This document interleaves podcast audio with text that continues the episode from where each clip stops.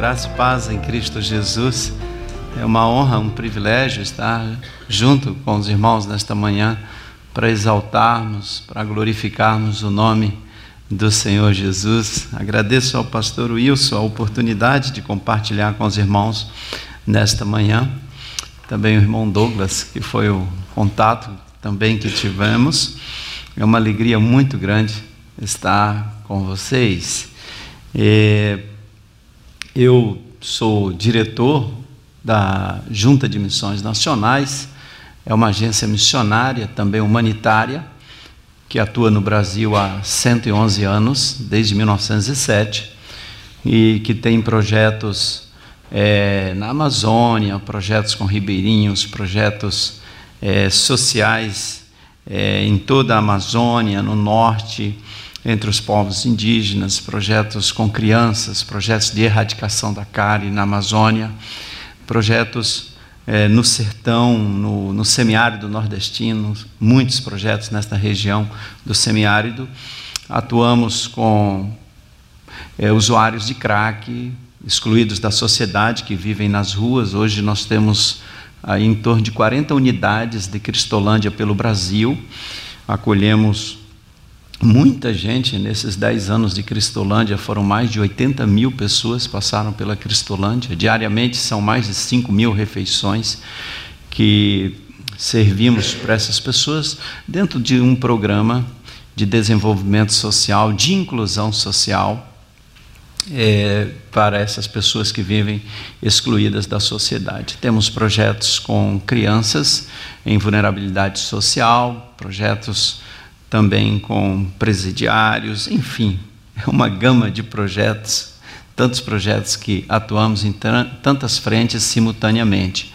E também atuamos é, na área com, com refugiados aqui no Brasil.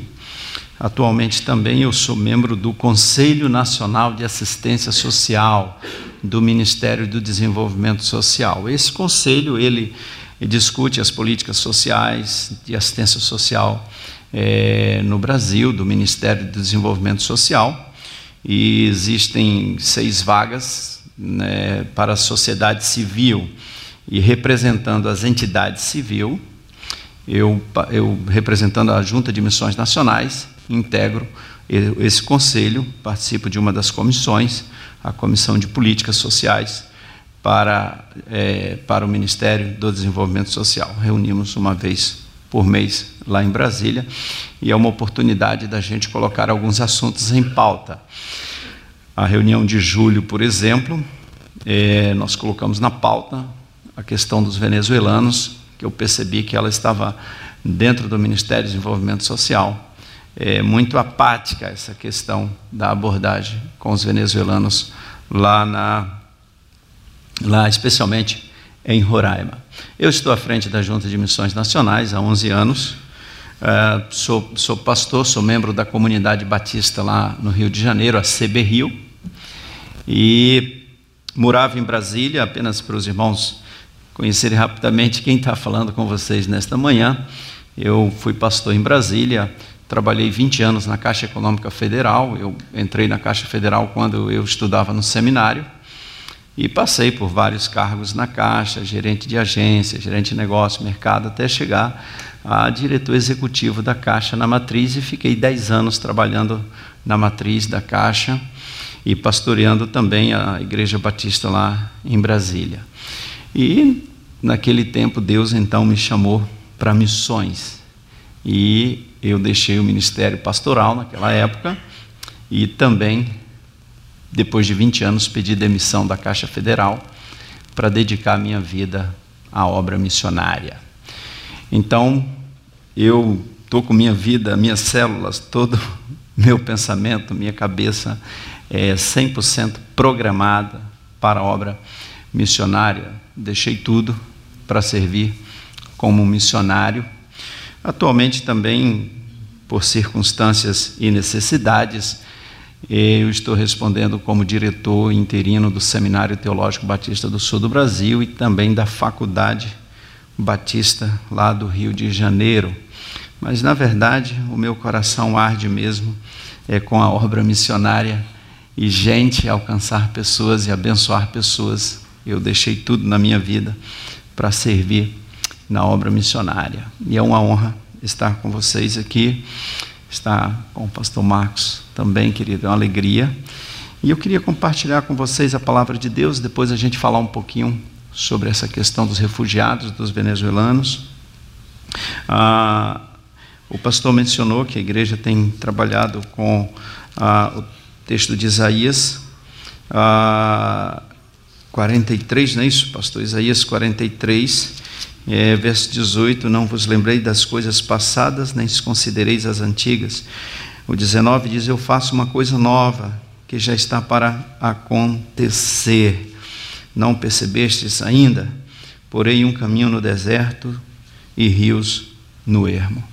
Meus irmãos, a gente falar de missões, falar de trabalho missionário, trabalho com refugiados, seja qualquer a natureza do trabalho missionário com alguém, com algum povo, em alguma circunstância, a gente tem que entender um pouquinho da teologia da missão. A gente tem que entender que Deus criou todas as coisas, óbvio, Deus criou o ser humano, e o propósito da criação do ser humano era que o ser humano se relacionasse com Deus o tempo todo e tivesse comunhão com Ele. A plenitude de vida para o ser humano está no relacionamento com Deus. O ser humano não vai encontrar plenitude de vida em nada que ele conquiste ou que ele faça na vida. O ser humano foi arquitetado e projetado para ser feliz e encontrar plenitude de vida no relacionamento com Deus. O ser, humano, o ser humano afastado de Deus, ele está fora do propósito de Deus e ele é perigoso, porque ele foi criado para funcionar conectado com Deus. O ser humano afastado de Deus é anormal. O normal seria o ser humano conectado com Deus. A plenitude de vida está no relacionamento com Deus. O ser humano só encontra plenitude de vida no relacionamento com Deus. Mas o ser humano, no início da sua caminhada, no exercício do seu livre-arbítrio, de forma incrédula, pecou. E o pecado entrou na natureza humana como um vírus mortal um vírus que pro provoca a morte eterna. E a natureza humana, ela contaminada por, esse vírus do pecado, ela se tornou incompatível com a natureza de Deus, que é santa. E o ser humano, então, ele se tornou incompatível para esse relacionamento, para esse propósito de estar permanentemente na presença de Deus. Porque a natureza de Deus é santa, então o ser humano ele foi colocado fora da presença de Deus. E aí está o caos da humanidade. As consequências disso foram terríveis, trágicas. Que isso é um outro tema, é uma outra questão. Mas a verdade é que o ser humano perdeu a aliança, perdeu a comunhão, perdeu o chão, perdeu a sua casa, perdeu o relacionamento paterno. O ser humano ele se tornou refém, escravo do pecado, do reino das trevas. O ser humano perdeu a, a sua condição de intimidade com Deus e se endividou com a culpa do pecado e se tornou refém e escravo do reino das trevas. A Bíblia diz que todos pecaram e foram afastados, perderam a glória de Deus. Todos pecaram. E esse vírus do pecado, ele vem sendo transmitido de geração em geração. E nenhum ser humano, nenhum ser humano está livre do pecado. A criança nasce sem pecado, mas ela traz na sua natureza a potencialidade de pecar e o vírus vai se manifestar logo, logo. Essa é a condição do ser humano. Mas o interessante nisso tudo, queridos, é que Deus nos ama e nunca desistiu do ser humano. É muito interessante que em Gênesis 3 ele foi acusado de que ele não nos amava o reino das trevas acusa que Deus não tem o melhor para nós. E todo o Velho Testamento, o, o, diabo ele acusou Deus em Gênesis 3 que ele não tinha o melhor para nós, que ele não nos amava, mas que o diabo tinha uma proposta melhor. E em todo o Velho Testamento, Deus sinaliza que vai dar uma resposta. Deus sinaliza que vai fazer algo. Deus sinaliza que vai fazer algo extraordinário e que vai trazer um caminho novo. E ele chama um homem lá da Mesopotâmia, chamado Abraão, e diz para Abraão: Abraão, eu vou te abençoar e vou te enviar, e você vai abençoar. Todas as famílias da terra serão abençoadas na tua descendência. Ali começa um projeto, a execução de um projeto de resgate. Porque quando o ser humano pecou, Deus se tornou um missionário, Deus entrou em missão, porque Ele nos ama e nunca desistiu de nós. Não somos nós que estamos em missão, não somos nós os missionários, é Deus quem está em missão. O Senhor Jesus ele disse que veio buscar e salvar o que estava perdido. Então Deus está em missão desde que o ser humano pecou, porque ele nos ama e nunca desistiu de nós. E todo o Velho Testamento ele sinaliza que vai dar uma resposta, e a resposta vem quando ele envia o seu filho. Em João 1,14 diz: O Verbo se fez carne e habitou entre nós e vimos a sua glória, a glória do unigênito do Pai. Às vezes discutimos em questões teológicas a, a divindade de Jesus, de que Jesus era, era um homem Deus. Mas o raciocínio não, não pode ser esse. Não é um homem que era Deus. A, a grandeza e a profundidade teológica não é que um homem, Jesus, nascido de José e Maria, se tornou Deus a, a profundidade é: Deus se tornou homem, Deus se revelou na forma humana. Não é Jesus que era Deus, Jesus sim era Deus. Mas a questão não é essa, a questão é que Deus nos amou tanto, que esse Deus onipotente, onisciente, onipresente, deixou a sua glória e tomou a forma humana. E ele se manifesta na forma humana porque ele nos ama e nunca desistiu de nós. Ele se manifesta na forma humana e, e ele veio buscar e salvar o que estava perdido, e na cruz do Calvário, com, com a sua morte, ele perdoou os nossos pecados e ele pagou o preço pela nossa iniquidade, e na sua, na sua ressurreição nós somos justificados. Romanos 5,1 diz que nós voltamos a ter paz com Deus, justificados em Cristo Jesus porque nós éramos inimigos, nós nos rebelamos contra Deus. Mas Ele enviou seu Filho, Ele nos amou. E você percebe em toda a Bíblia que a agenda missionária é Deus quem está executando. No Velho Testamento, Ele envia o seu Filho na nova aliança para restaurar, Ele veio em missão. E o seu filho, depois da ressurreição, o Senhor Jesus disse: Assim como o Pai me enviou, eu vos enviou. E mais, ele enviou o Espírito Santo para habitar em nós. Nós somos templos do Espírito Santo, irmãos. Os irmãos têm ideia do que significa isso?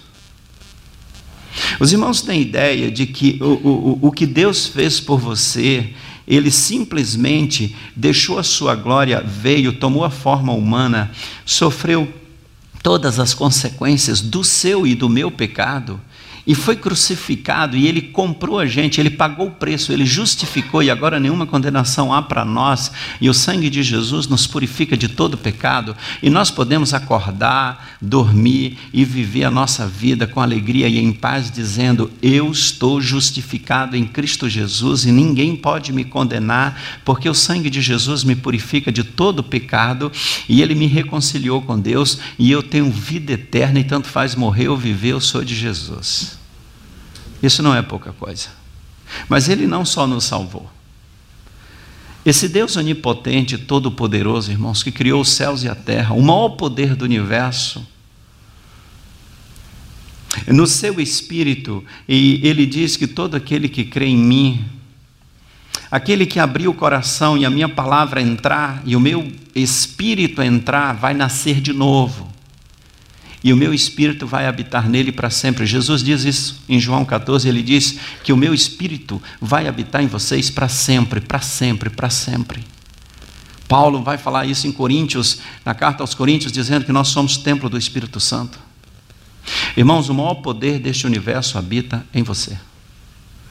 Isso humanamente não dá para a gente entender, da mesma forma que tentar entender que um Deus Todo-Poderoso se manifestou na forma humana e entender que o Espírito, o maior poder deste universo, habita em você. O maior poder do Brasil não está em Brasília, não está com os empresários, não está na economia nem na política. O maior poder do Brasil e do planeta Terra habita em você, meu irmão, minha irmã, o Espírito Santo de Deus. Não tem ideia do que significa isso? Acordar todas as manhãs e dizer: Deus habita em mim, o Senhor é a minha alegria e a minha força. E mesmo que eu ande no vale da sombra da morte, eu não temo nada, porque o Senhor está comigo. E Ele já me justificou. Que coisa? Comprados, libertos, justificados, redimidos, salvos, com o nome escrito no livro da vida e ninguém pode tirar, e templo do Espírito Santo. E olha para o horizonte do futuro do infinito com a certeza: eu estou indo para a casa do Pai porque o Senhor me amou de tal maneira que deu a sua vida por mim. E não é porque eu mereço, e Ele me ama, não é porque eu sou bom, porque Deus nos ama, Deus ama você, não é porque você merece, porque você é bom. Deus nos ama porque Ele ama, Ele é amor. E isso é, isso é extraordinário, irmãos. Isso é extraordinário. Agora, a, a, missão, é, ela é toda de Deus. É Deus quem está fazendo. Irmãos, a Bíblia não é um livro de heróis, de grandes líderes. Na verdade, a Bíblia é Deus agindo. Deus não chama pessoas na Bíblia para liderar nada. Deus chama pessoas para serem lideradas por Ele. Há um equívoco que às vezes as pessoas querem liderar a obra de Deus. Nenhum ser humano lidera a obra de Deus. Deus chama pessoas para que sejam lideradas por Ele. Ah, Moisés foi chamado não para liderar a saída do povo do Egito. Moisés foi chamado para ser liderado por Deus. Paulo foi chamado para ser liderado por Deus. Davi foi chamado para ser liderado por Deus. A obra de Deus é liderada por ele, pelo espírito dele. Nós nós não fomos chamados para liderar nada, nós fomos chamados para ser liderados por Deus. E somente quando nós somos liderados por Deus e, e pela Sua palavra que nós, é que nós temos autoridade para liderar qualquer atividade no reino de Deus. Só são líderes na obra de Deus aqueles que são liderados por Deus. Porque a obra de Deus, em qualquer dimensão, ela sempre será liderada por Ele. Porque a obra de Deus, ela só pode ser liderada pelo poder de Deus, pela palavra de Deus e pelo próprio Deus. Nenhum ser humano é capaz, tem poder suficiente, sabedoria suficiente para fazer aquilo que Deus quer que seja feito. É Ele quem se manifesta por meio das nossas vidas. Posto estas coisas, irmãos, considerando essas questões, a gente tem que entender que Deus tem uma agenda missionária. E Ele é o missionário, Deus está em missão. O Deus que nós adoramos nesta manhã, que nós cantamos lindos hinos de adoração e louvor a Ele, este Deus que habita em nós, que nós amamos, Ele está em missão. E Ele habita em você. Ora, se o Deus que habita em você é um Deus que está em missão é um Deus missionário, consequentemente você é o quê? Um missionário. Você está em missão. Não tem como. E Deus chamou você para ser discípulo, para segui-lo, para ser, para segui-lo e para servi-lo. Na verdade, para que Deus manifeste aquilo que ele quer fazer por meio de você. Deus tem uma agenda para executar por meio da sua vida e não é a mesma que ele tem para mim. E ele habita em você. E não fique preocupado com isso, porque o poder é dele, a palavra é dele. E lá em Atos 1,8 diz: Vocês receberão quem? O Espírito Santo. Receberão poder ao descer sobre vocês quem? O Espírito Santo. E vocês terão poder para quê? Para fazer aquilo que eu quero que seja feito. Então, é Deus quem nos dá o poder para fazer aquilo que de fato Ele quer que seja feito. Então, todos nós somos missionários, porque o Espírito de Deus habita em nós e o Deus que nós servimos e que habita em nós é um Deus que está em missão, e inevitavelmente nós estamos em missão. Nós não fomos chamados pelo Senhor para praticar uma religião, irmãos. Nós não fomos chamados por Deus para uma ou duas vezes por semana nos reunirmos para praticarmos uma religião. Nós fomos chamados por Deus para ter um relacionamento com Ele. A nossa vida, na perspectiva de que nós somos templo, a nossa vida é um culto ao Senhor. Nós não cultuamos a Deus eventualmente. Se o Espírito de Deus habita em nós, ora, no Velho Testamento o templo era, era local da presença de Deus, da manifestação da glória de Deus. Na nova aliança, quem é o templo? O templo somos nós. Então a nossa vida é lugar da manifestação da glória e do poder de Deus. Então a vida de um cristão, a vida de um discípulo de Jesus, ela é um culto ao Senhor permanentemente. O que você fizer, onde você estiver, você está adorando a Deus, porque Deus habita em você. A sua vida é um local de adoração que glorifica a Deus, e a sua vida também é o lugar da manifestação do poder e da vontade de Deus e daquilo que Ele quer fazer. Deus tem uma agenda com você para abençoar pessoas. Sabe por quê? Você é da linhagem de Abraão. Paulo fala aos Gálatas em Cristo Jesus, nós somos descendência de quem? De Abraão. Nós somos de uma linhagem missionária, um povo chamado, abençoado e enviado para abençoar todas as famílias da terra. Nós fomos circuncidados no coração. Nós somos sacerdotes do Deus vivo. Nós temos acesso aos santos dos santos. Na nova aliança, a nossa função sacerdotal, a nossa função missionária é a manifestação do próprio Deus através das nossas vidas. E nós temos uma, uma, uma grande responsabilidade, irmãos, e para que isso aconteça, nós precisamos ter comunhão com Deus. E falar de missões, falar de obra missionária, trabalhar com algum tipo de povo, de situação, isso é para pessoas espirituais. Não é uma obra de caridade que você, por um sentimento é, de bondade ou para parecer politicamente correto ou ter uma, uma relevância social, você participa. Não, é muito mais do que isso. Nós estamos em missão. Nós não participamos disso por essa motivação, mas é o próprio Deus agindo através das nossas vidas e manifestando o poder dele que nós nos envolvemos nessas questões. Na verdade, é Deus quem está se envolvendo por meio das, uh, das nossas vidas. Agora, tem um ponto que a gente precisa entender nessa, naquilo que Deus está fazendo. Deus está agindo o tempo todo. E o detalhe é o seguinte: Jesus habita em você, amém? Isso é bom? É maravilhoso. A gente tem aquela sensação de entrar no avião e às vezes daquela, aquele frio na barriga quando dá aquelas turbulências e a gente segura na cadeira e pensa assim: Deus está conosco. Deus está comigo, e a gente vai lá no coração e, e, menciona um texto bíblico e ora e dá aquele refrigério. Olha, o Senhor está no controle desse avião. Ai, como é bom ter Jesus, como é bom andar com o Senhor Jesus. Às vezes eu vou pregar em alguns lugares no Rio de Janeiro e aí eu olho assim para o banco do lado e digo: Senhor Jesus, nós estamos juntos, né? O Senhor está indo comigo. A gente tem um projeto com crianças lá em Costa Barros, no Rio, é o lugar mais violento do Rio de Janeiro, a Costa Barros. Eu não recomendo você ir lá em Costa Barros, mas nós temos lá uma casa viver que trabalha com crianças, é um negócio maravilhoso. A última vez que eu fui lá, eu tive que esperar umas três horas para poder sair, porque tinha um tiroteio. Mas quando eu vou lá, eu tenho que me certificar: Jesus, o Senhor está indo com a gente também, né? Porque não é brincadeira. Então a gente, a gente quer ter Jesus, e Jesus habita em nós. Agora, só que tem um detalhe, irmãos: Jesus é problema. Amém? Sabe por quê? Deixa eu explicar isso.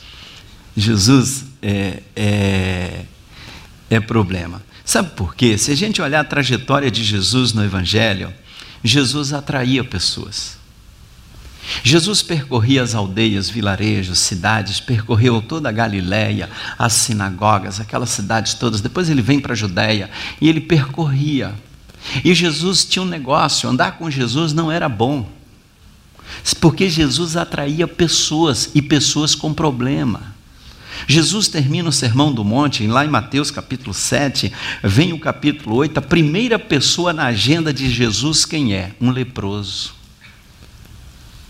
E o leproso, irmãos, naquele contexto social, não deveria tocar em ninguém, nem se expor por uma série de questões de saúde, de religiosas também. O leproso tinha que ficar fora. Quem assistiu aquele filme Ben-Hur, lembra do Vale dos Leprosos?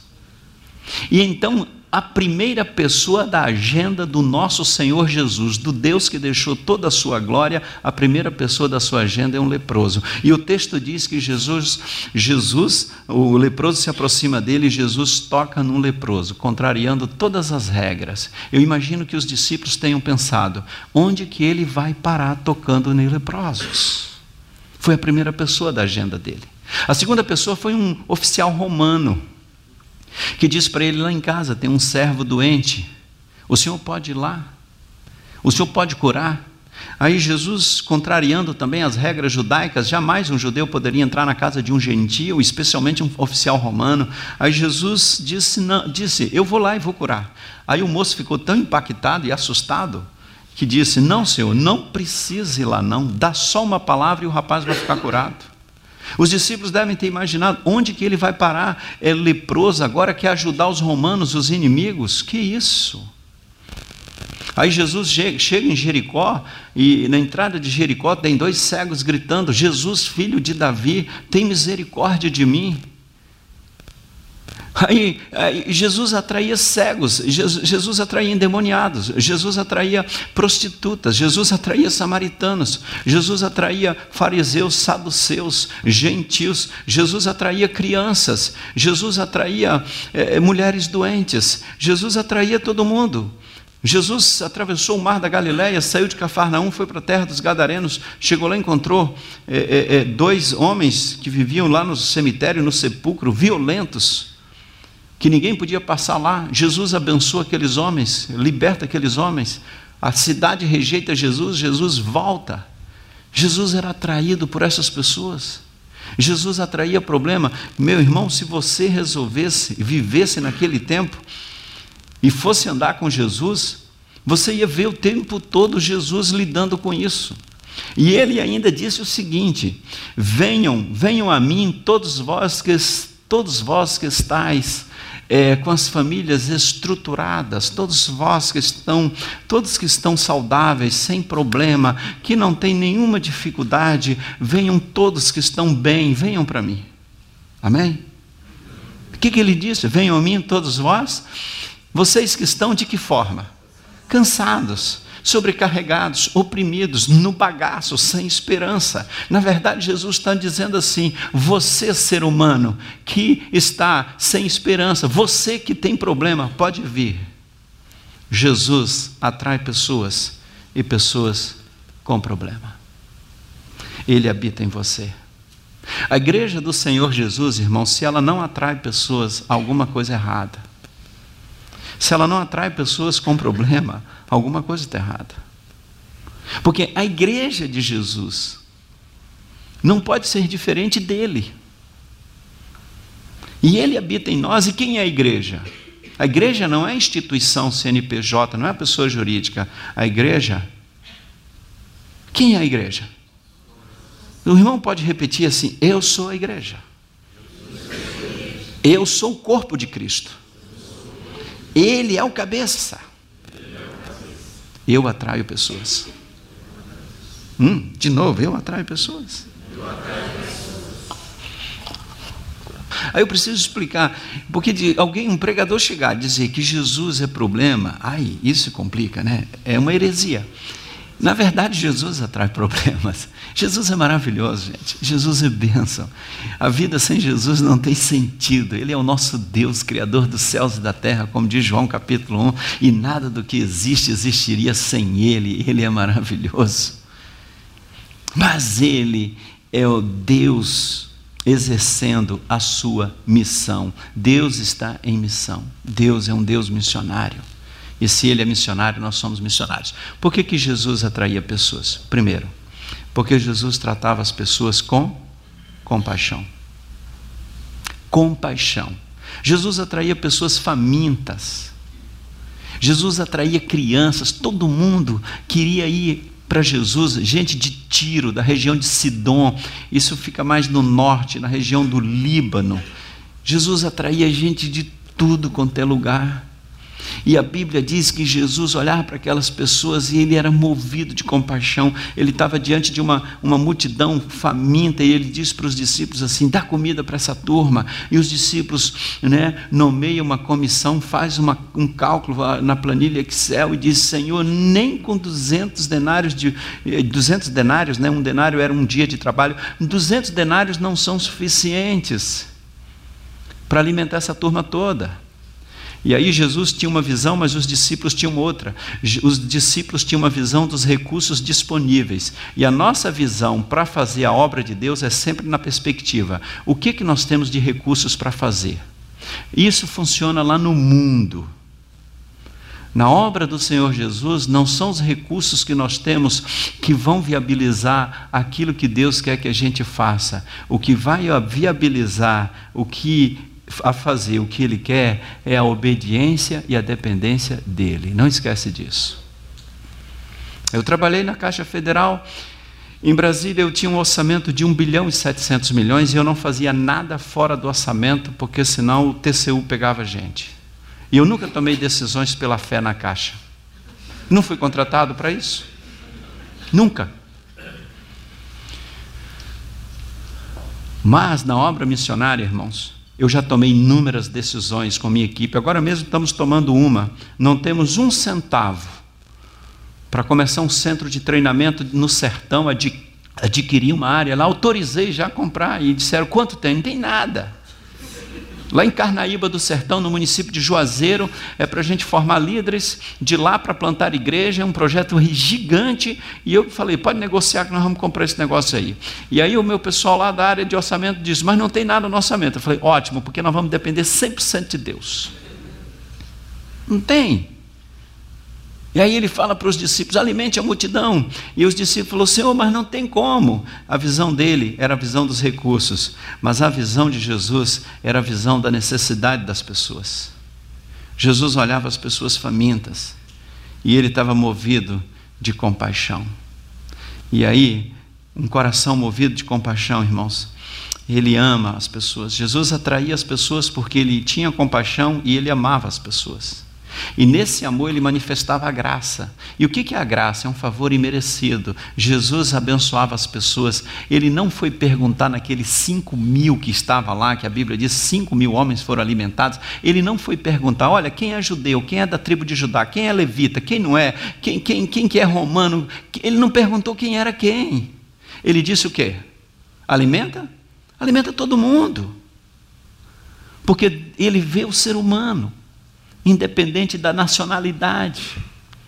Venham todos, venham venezuelanos, venham haitianos, até argentinos, venham todos. Eu preguei agora na Argentina, em agosto vou pregar na Convenção Batista Argentina. Eu de vez em quando vou pregar na Argentina. E a última vez que eu fui lá, eles me deram a camisa da Argentina, botaram no púlpito a camisa da Argentina. Aí no último dia eu preguei com a camisa da Argentina, irmãos. Foi, não foi fácil, foi e eles fizeram questão de fotografar, ainda postaram em alguns lugares. Mas ele, ele amava todos. Mas ele agia com compaixão, amor. E a outra coisa, por que Jesus atraía as pessoas? Porque ele manifestava o poder de Deus na vida destas pessoas.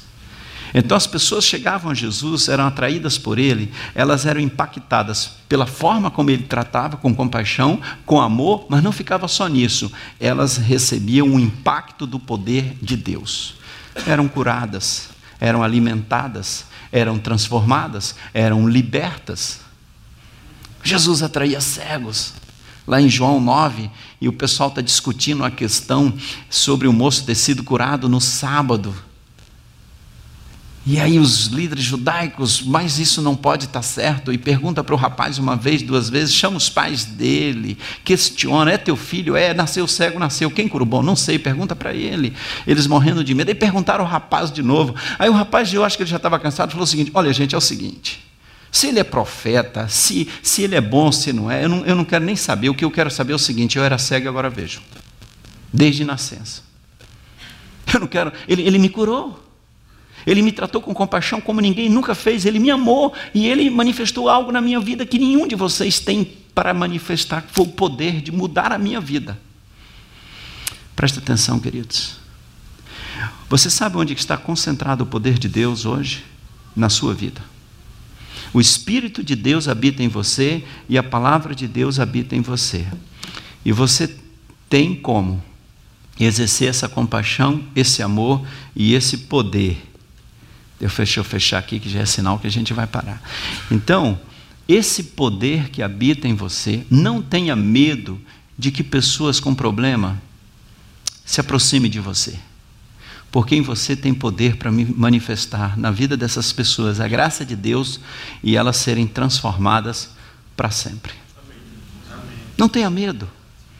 Às vezes nós que temos, trabalhamos com discipulado, pequenos grupos, vocês têm pequenos grupos aqui, e aí de repente chega alguém com casamento estraçalhado, às vezes nós queremos ficar na nossa zona de conforto, não queremos nos envolver, chega alguém desempregado, ai, vai pedir dinheiro emprestado, vai pedir para ajudar um emprego, para arrumar um emprego. Irmãos, fica preocupado com isso não. Chega alguém doente, chega alguém que está no hospital,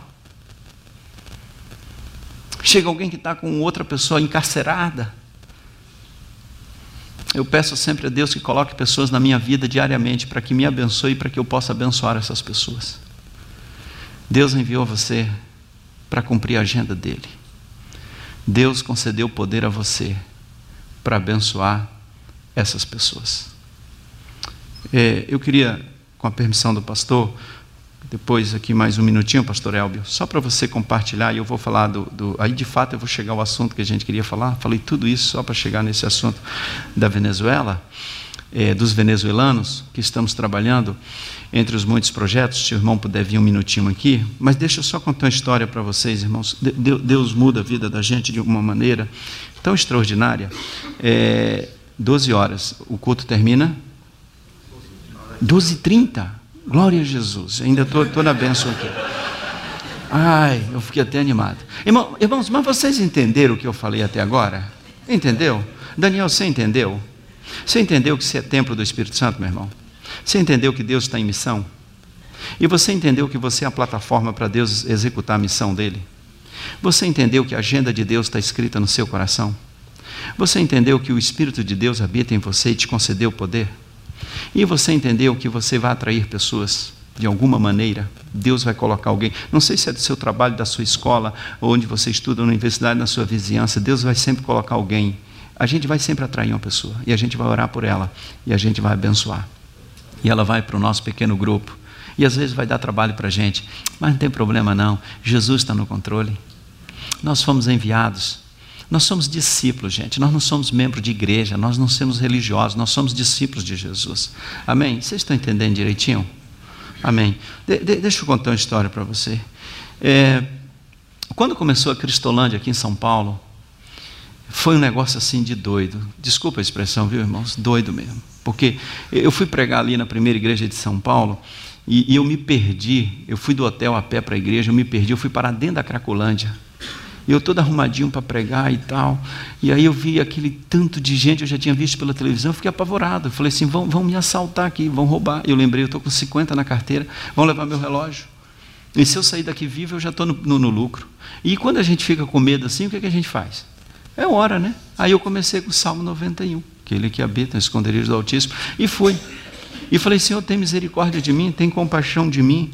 Irmãos, e como Deus respondeu a oração na hora. Deus é maravilhoso, respondeu aqui na minha mente, no meu coração. Sabe aquela oração que ele responde com paz e angústia? Foi assim que veio. A paz foi a seguinte: fica tranquilo, ninguém vai mexer com você não. Você vai passar aqui, vai dar tudo certo. Agora só dá uma olhadinha ao teu redor e vê quem está precisando de ajuda e de compaixão.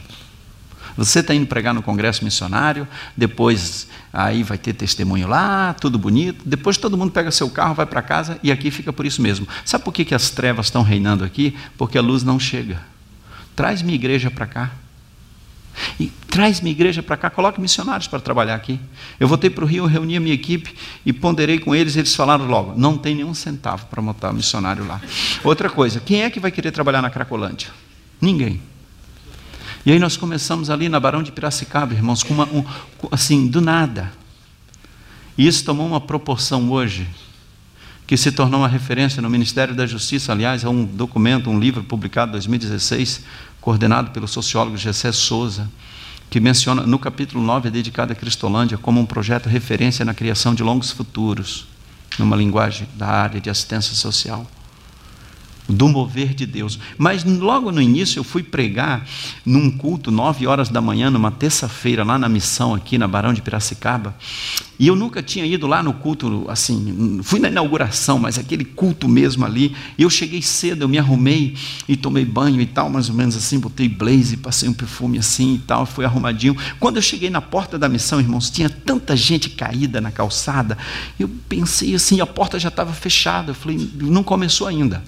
Bati na porta, abri a porta. Quando eu entrei, é, é que estava lotada lá dentro. Então não dava para entrar mais ninguém. Tinha mais de 200 pessoas lá dentro. Gente que dormia na rua, gente caída no chão, gente ali. Eu nunca vi aquilo. E o pessoal cantando, eu fui me desviando das pessoas, e na minha mente era o seguinte: eu não posso tocar em ninguém, e ninguém pode tocar em mim, porque eu estava todo arrumadinho e tal, perfumado. À noite eu ainda ia pregar em outro local, e eu fui me desviando. Mas as pessoas estavam caídas no chão, já tinham tomado café, umas estavam sentadas. Eu, eu nunca vi um negócio daquele.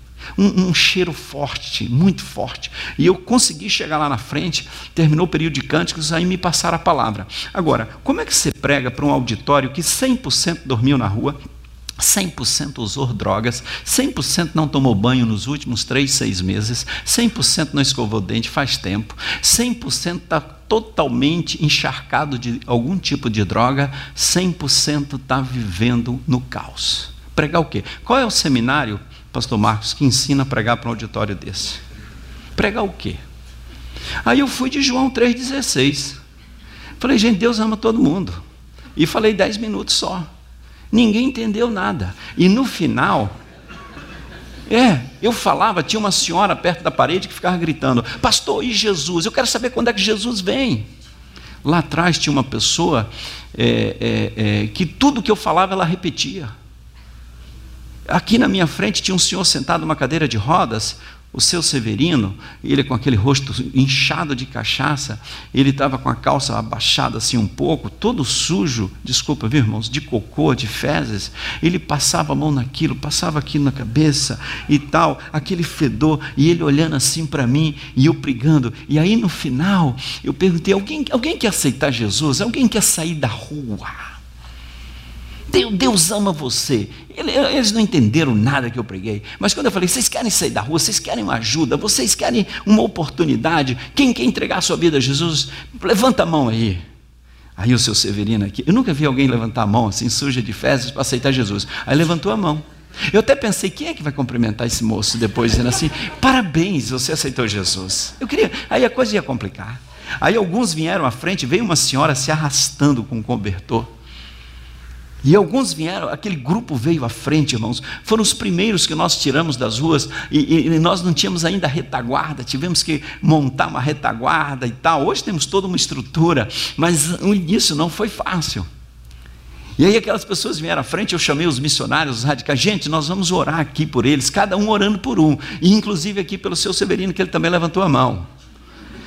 E um moço veio na minha direção, um rapaz, um homem alto, aquele cabelo dele todo assim, é, sujo, grande, o rosto dele sujo desse pó de asfalto. Ele chorava e misturava, misturava lágrimas com, com o pó de asfalto. Ele babava, irmão, saía do, do nariz dele aquela secreção amarela. Ele estava resfriado, né, que chama de catarro, né? Ele estava horroroso, mas e ele veio bem para minha direção assim. Aí eu, eu estiquei a mão assim, ó, distância de segurança, só um pouquinho, eu vou orar por você. Porque eu falei cada um ia orar por um, aí ele veio para orar por ele. E eu pensei comigo: esse moço não pode me tocar, ele não pode me abraçar. Porque se ele me tocar, eu vou ficar com o cheiro dele. E não vai dar certo isso. E assim, eu falei assim: Jesus atrai, mas não atrai tão para perto, dá uma distância, por favor. E aí as pessoas ali, todo mundo, um para orar pelo outro. Irmãos, eu virei aqui para orientar as pessoas e tal, aquele negócio, que o negócio é meio tumultuado, não é organizadinho assim, não. Um culto desse, o negócio ferve mesmo, hein? Não, não, não é brincadeira. E aí, assim, e um fala, não sei o que, e equipe ali. Quando eu me virei aqui para orar por esse moço com distância de segurança, irmãos, eu senti a respiração dele aqui e ele mais alto do que eu, ele me abraçou chorando. Sabe, sabe essa parte aqui, onde tem o creme? É, ela encaixou bem aqui. E deslizou. Pastor Wilson, o pessoal aqui gosta de rir, tudo que eu falo, o pessoal ri aqui. Olha, vocês. E, e, e deslizou, e ele me abraçou, queridos. E ele começou a dizer: Pastor, pastor, me leva com você. Pastor, eu vou morrer nas ruas. Ô oh, pastor, me ajuda. Pastor, eu sou da Bahia, eu sou de Jequié. Ô oh, pastor, há dois anos eu vim para São Paulo trabalhar na construção civil. E eu me envolvi com algumas pessoas, comecei a beber, a usar drogas, perdi o emprego, vim morar na rua. Eu não sou um bandido, pastor. Pastor, me ajuda. Outro dia eu apanhei aqui da polícia, de outras pessoas. Eu estou vivendo na sarjeta. Pastor, me leva com você. E ele chorava, me abraçava. Ele disse assim: Pastor, eu tenho uma família. Deixei a minha esposa e três filhos em Jequié. Eu disse para minha esposa que eu ia voltar um dia para buscá-la.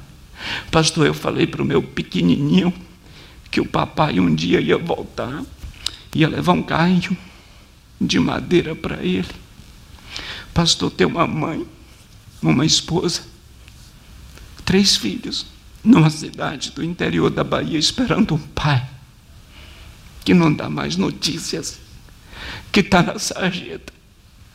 E você, pastor, é minha única esperança. Não me deixa na rua, me leva com você. Ele me abraçou.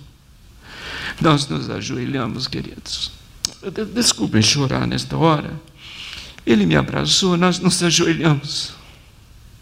A única mensagem que eu preguei para aquele homem naquela manhã foi o abraço que eu dei nele. O único João 3,16, a única mensagem que eu preguei foi abraçar aquele homem, me ajoelhar com ele e dizer: Senhor, tem misericórdia, abençoa, abençoa esta vida, abençoa esta família. E ele surge, irmãos, e como Deus falou no meu coração naquela manhã, para eu entender que Jesus me enviou, que Ele atrai pessoas, e que eu era as mãos, os pés, a boca de Jesus, para abençoar aquela pessoa. Eu orei com Ele, e como aquilo impactou a minha vida ele saiu das ruas. Naquele dia nós tiramos 18 pessoas das ruas. Um ano e oito meses depois, eu fui pregar na primeira igreja batista em Curitiba, lá no Paraná, numa conferência, na conferência de jovens. E eles convidaram o coral da Cristolândia de São Paulo para cantar nessa conferência. E os meninos foram, e eu fui convidado para pregar, mas eu só pude ir no domingo à noite, no encerramento.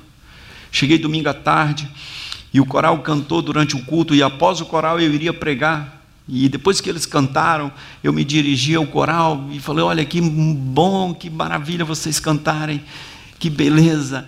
Aí, quando eu estava falando para começar a pregar, um homem alto lá no meio do, dos coristas levantou a mão com um papel, um papel na mão e veio assim na minha direção, meio estranho, né? Veio na minha direção e parou perto de mim. Eu fiquei assim, meio sem, sem saber o que fazer. Aí ele olhou para mim e disse assim: O senhor lembra de mim? Eu falei, querido, não lembro, não, são tantos. Ele falou assim: Eu sou o Gesso, eu sou aquele moço que um dia o senhor abraçou lá no interior da Bahia, que estava no bagaço, Jesus transformou a minha vida. Eu canto hoje no coral, e a minha família veio e está comigo, pastor. Eu queria te dar um abraço de novo. Hoje eu estou em condições melhores de te dar um abraço. Meu irmão, eu queria olhar nos seus olhos nessa manhã, em nome de Jesus. O poder de Deus está em você. Jesus atrai pessoas. E há muita gente que depende de você.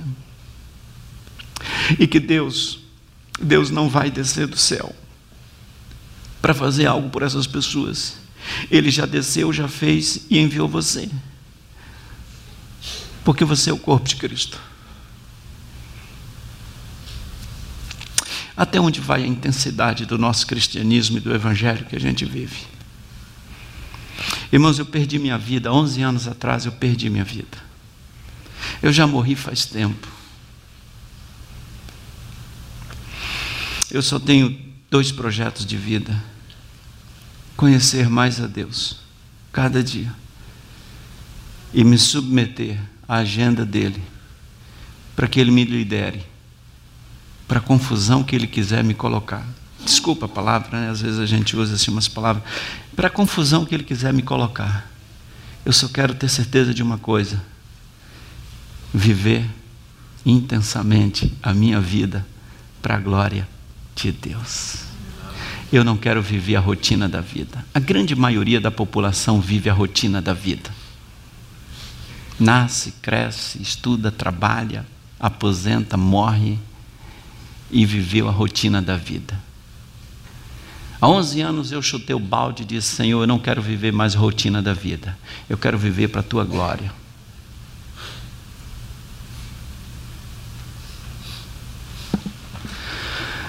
Irmãos, a Venezuela passa por um momento extremamente delicado. Milhares de pessoas entraram no Brasil, especialmente pela fronteira da, do estado de Roraima. Essas pessoas estão na cidade de Boa Vista, capital do estado, estão também Pacaraima e outros lugares lá. Pacaraima é a cidade da divisa. A cidade de Boa Vista está cansada, está estressada, não tem recursos para atender essas pessoas. As igrejas lá são pequenas e elas estão se desdobrando. Os venezuelanos vão à igreja só porque a igreja está oferecendo alimento. Preguei numa igreja lá, eu tive recentemente, e vários venezuelanos foram à igreja para comer. Muitos estão entregando a vida a Jesus. E nesse contexto, nós então criamos a missão Brasil-Venezuela, alugamos um imóvel lá, um imóvel grande, uma casa com muitos cômodos.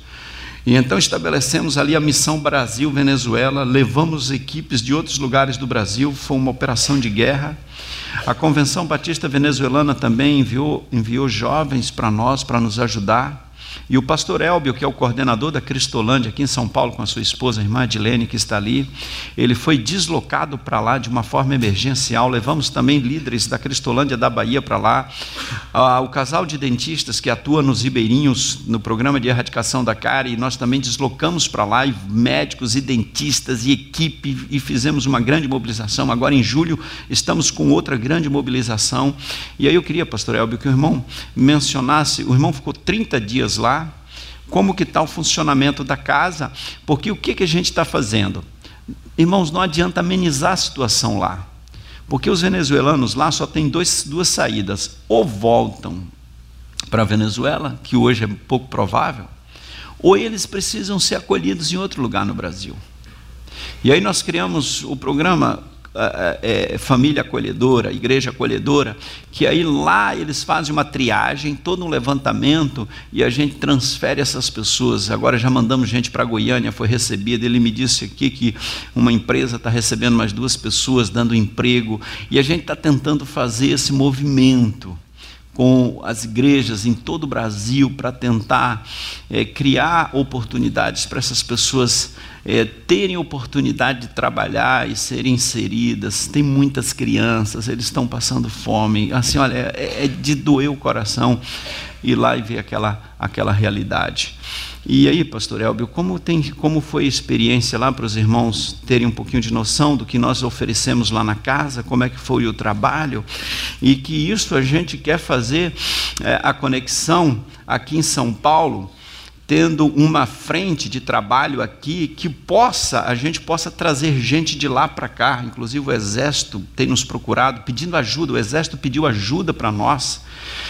Tenho conversado com o coronel que lidera lá os abrigos que o exército tá, tem gerenciado e há oportunidade, irmãos, da gente abençoar os venezuelanos.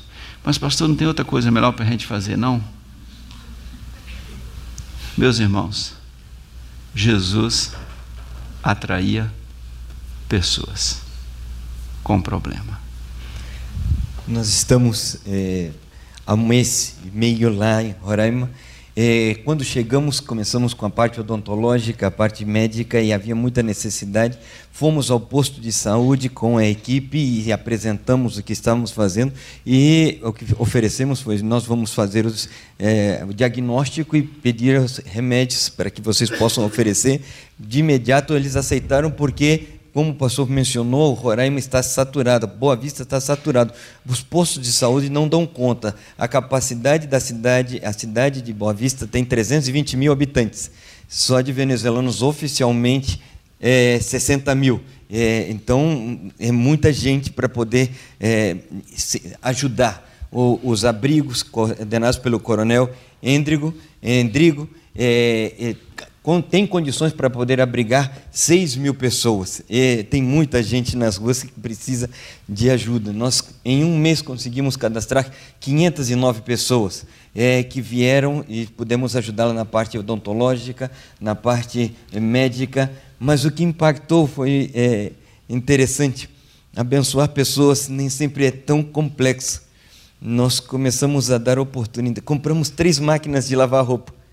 Três máquinas de lavar roupa e virou uma curiosidade interessante, porque o coronel chegou até nós porque ele quis conhecer as máquinas e ele chegou para a gente e falou: Como é que vocês fazem para lavar a roupa das pessoas? Eu, pega a roupa, coloca dentro da máquina, aperta o botãozinho e lava a roupa. Não é tão complexo assim.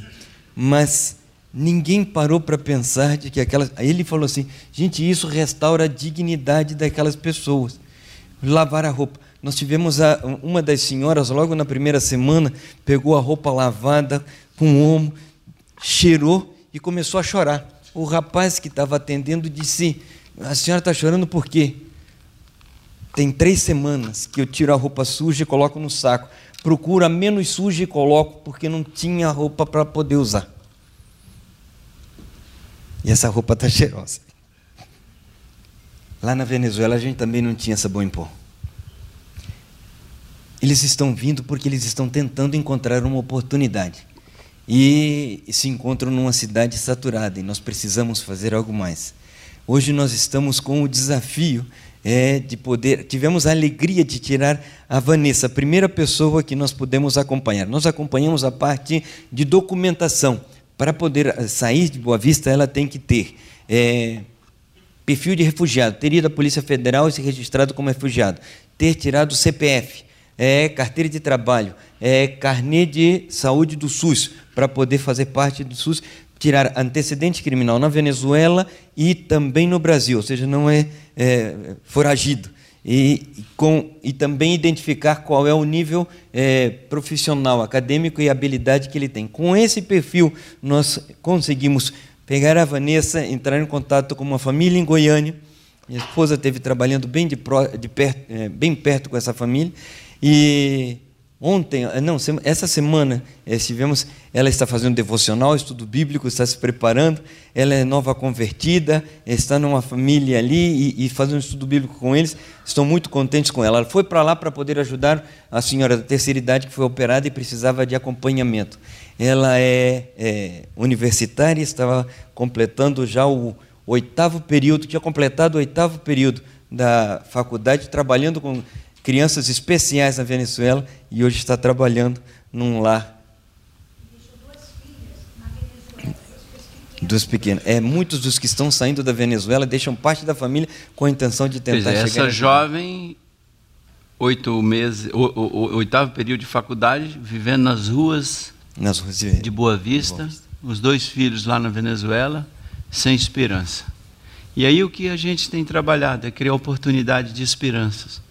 E aí faz toda essa seleção e tenta conectar para levar para algum outro lugar, uma família acolhedora, uma igreja acolhedora.